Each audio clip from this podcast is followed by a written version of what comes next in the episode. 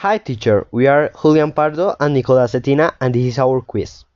Okay, so our first word is sai. Sai means to estar. It's used to tell place and location. The second word is duo. Means how many or how much and is used to tell quantity. Okay, now we have the sentences. Our affirmative sentence with sai is baba sai ya soe si yingyun na. That is studying English at home. Our negative sentence with sai is what the baba made sai suecia gong so.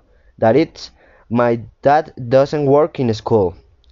Our first question of duo is ni mai duo shao pingguo. That it's how many apples do you buy? And our second question of duo is ni yo duo shao kiche.